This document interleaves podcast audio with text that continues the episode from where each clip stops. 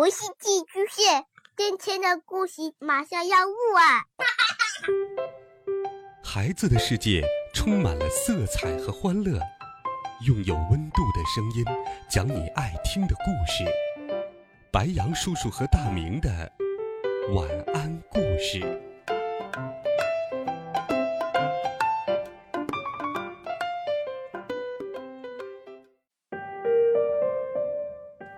孩子们。晚上好，又到了白羊叔叔给你讲故事的时间啦。从小到大，你有做过梦吗？梦有好的，也有不好的。当我们做不好的梦的时候，就是做了一个噩梦。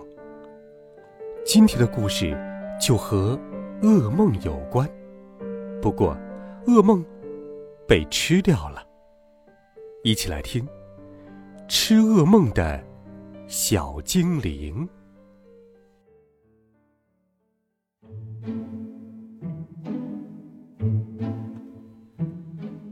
从前有一个地方叫睡梦国，为什么会叫这么个奇怪的名字呢？因为这里的人认为睡觉是最最重要的事情，但是他们又认为。就睡觉来说，重要的不是一个人能不能睡很久，而是他能不能睡得好。这其中的区别可大了。睡梦国的人认为，谁能睡得好，谁就会有良好的心情和清醒的头脑，所以，他们便选了睡得最好的人当国王。睡梦国的国王和王后。有一个女儿，她的名字叫小睡美人。所有见过她的人都说，小公主长得像她的名字一样美丽。她和父母一起住在梦宫，她睡在一张巨大的床上，身上盖着雪白的被子，床四周围着宽大的围帐。尽管这样，小公主晚上还是不肯入睡。她找出各种理由晚睡，因为她害怕入睡。她为什么那么怕睡觉呢？因为睡着后，她总是做噩梦。做噩梦对大人来说都不是件愉快的事，对小孩就更糟糕了，并且。最糟糕的还是，她可是睡梦国的小公主，还叫睡美人咧，真够丢人的。大家知道后，都纷纷摇头说。国王和王后也越来越担心，所以他们也没有以前睡得踏实了。小公主的脸色越来越苍白，人也越来越消瘦。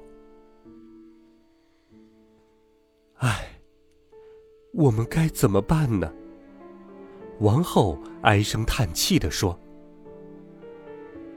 我们只能祈祷，噩梦不再来打扰她。”可是，噩梦还是接连不断的来骚扰小公主。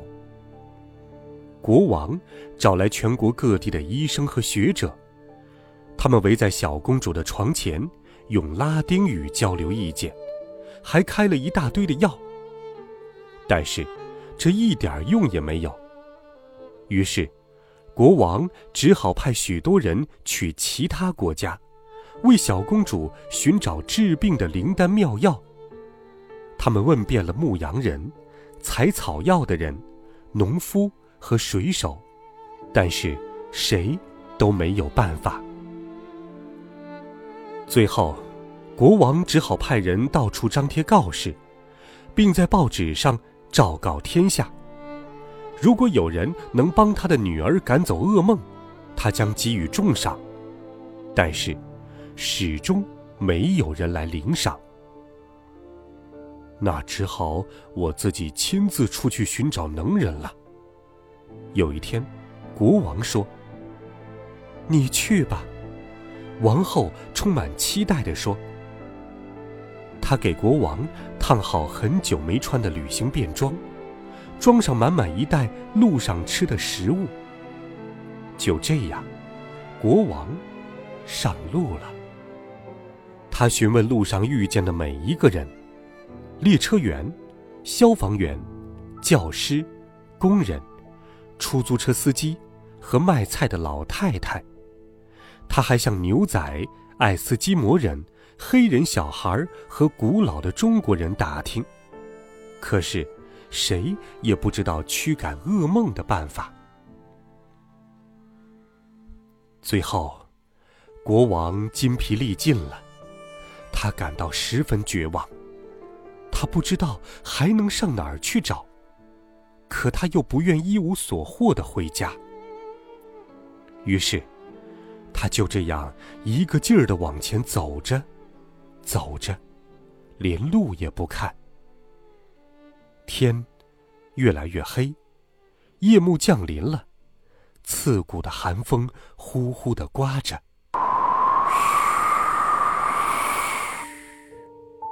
天开始下雪了。国王甚至都没有注意到，冬天到了。就这样走着，走着。国王迷路了，他被困在一大片荒野中。周围那些被雪覆盖的灌木丛看起来像形形色色的怪物。但是，国王太累、太悲伤了，根本顾不上害怕。过了一会儿，他看见远处的灌木丛中有什么东西在闪闪发光。像一小片跳动着的月光。他走得很快，眼睛都跟不上他走动的速度。国王走近一看，他发现这片银色的月光竟然有手有脚，还长着一个长满刺的大脑袋，样子有点像仙人掌或者刺猬。小家伙用亮晶晶的眼睛打量着国王。笑脸上露出无数的皱纹。最最奇怪的是，他那张巨大的嘴，总是那样张开着，像一只饿得发慌的小鸟一样，把嘴张得大大的。啊！谁请我吃饭？有谁请我吃饭呀？小人儿不断用一种细细的声音尖叫道：“我都快饿死了！如果不给我一点吃的……”那我就得把我自己吞下去了。他的嘴张得那么大，相信不但可以吞下自己的脑袋，还可以吞下他那细小的身子。国王走到他的面前：“我迷路了，请告诉我，怎样才能走出这片荒野呢？”“没有人能从这里走出去。”小家伙说，“除非和我一起走。”可我必须先吃点东西，然后才能上路。国王在他的旅行袋里找了半天，但是里面空空的，什么吃的也没有了。哦，可惜我没有东西可吃了。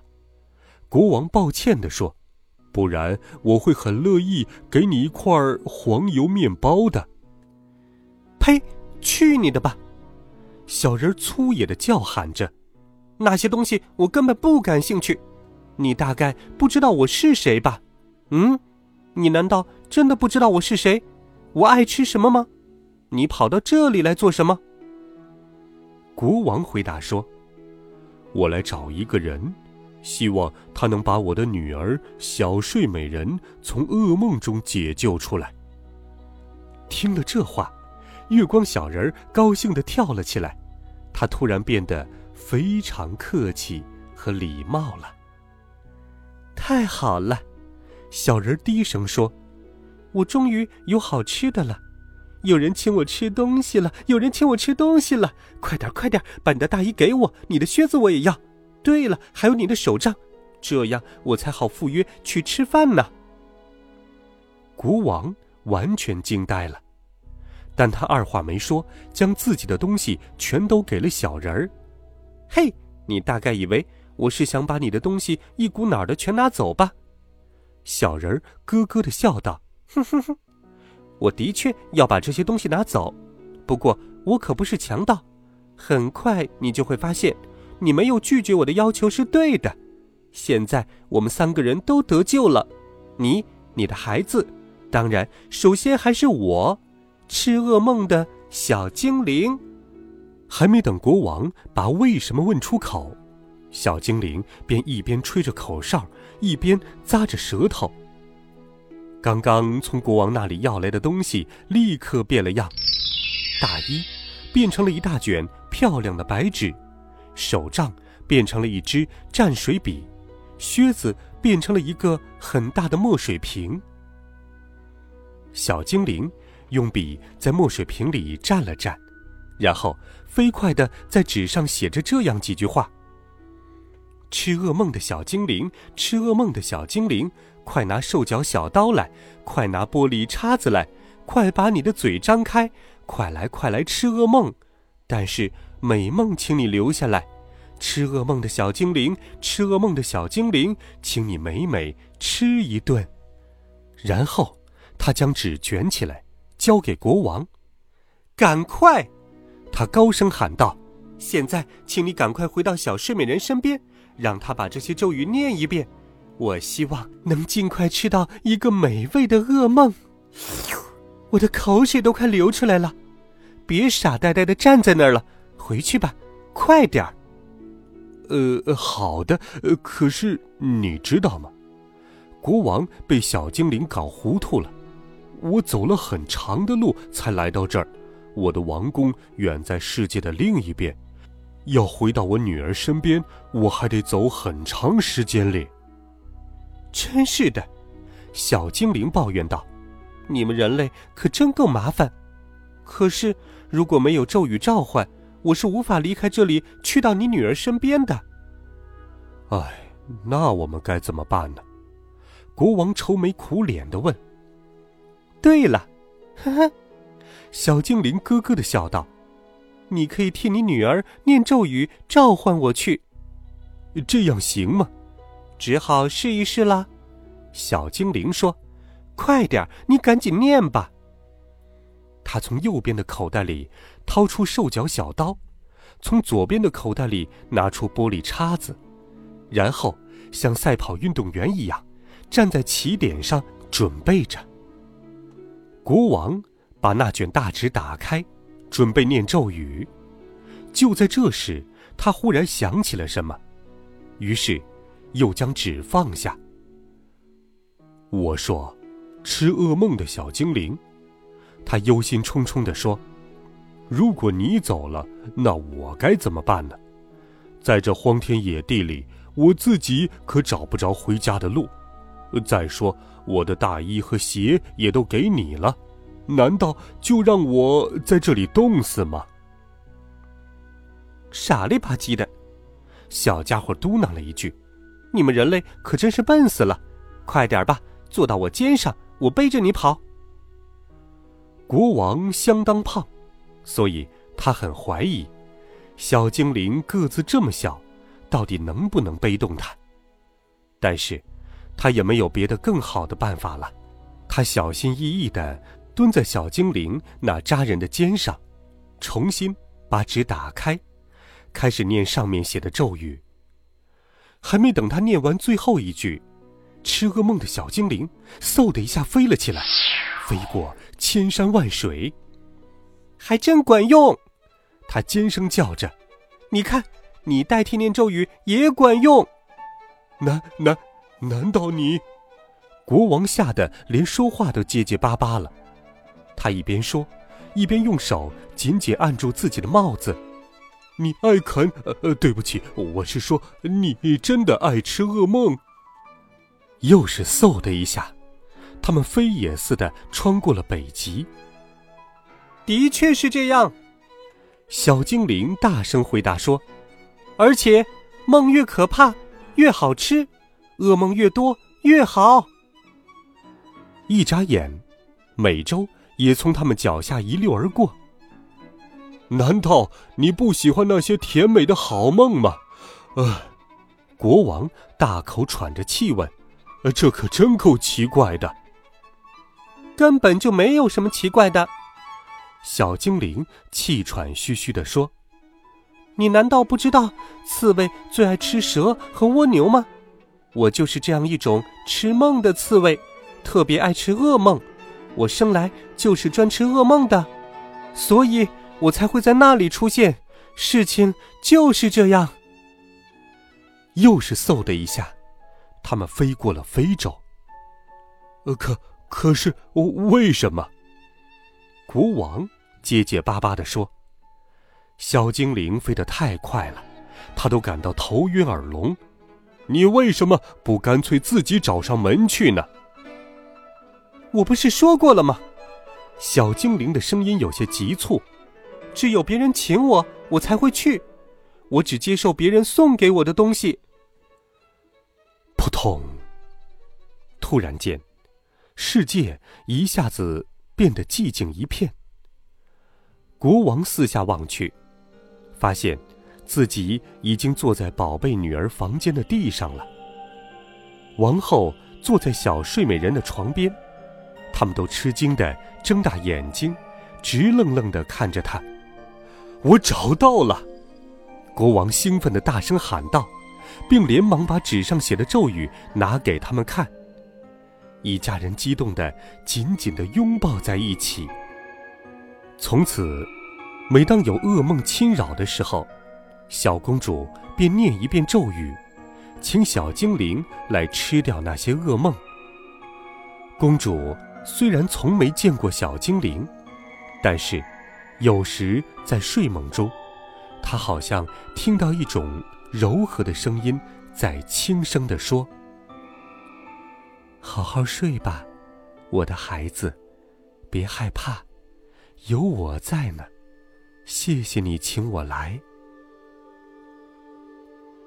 看来，吃噩梦的小精灵真的在那里，因为从那以后，小公主再也没有做过噩梦了。她的小脸蛋儿慢慢的长圆了。”脸色也渐渐的红润了起来。睡梦国的人都为她感到自豪，因为没有比小公主睡得更香的人了。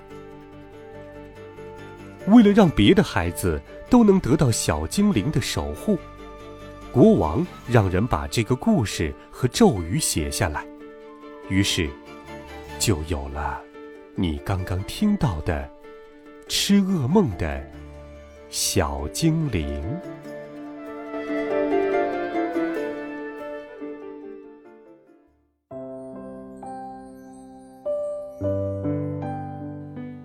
好了，孩子们，这是一个童话故事。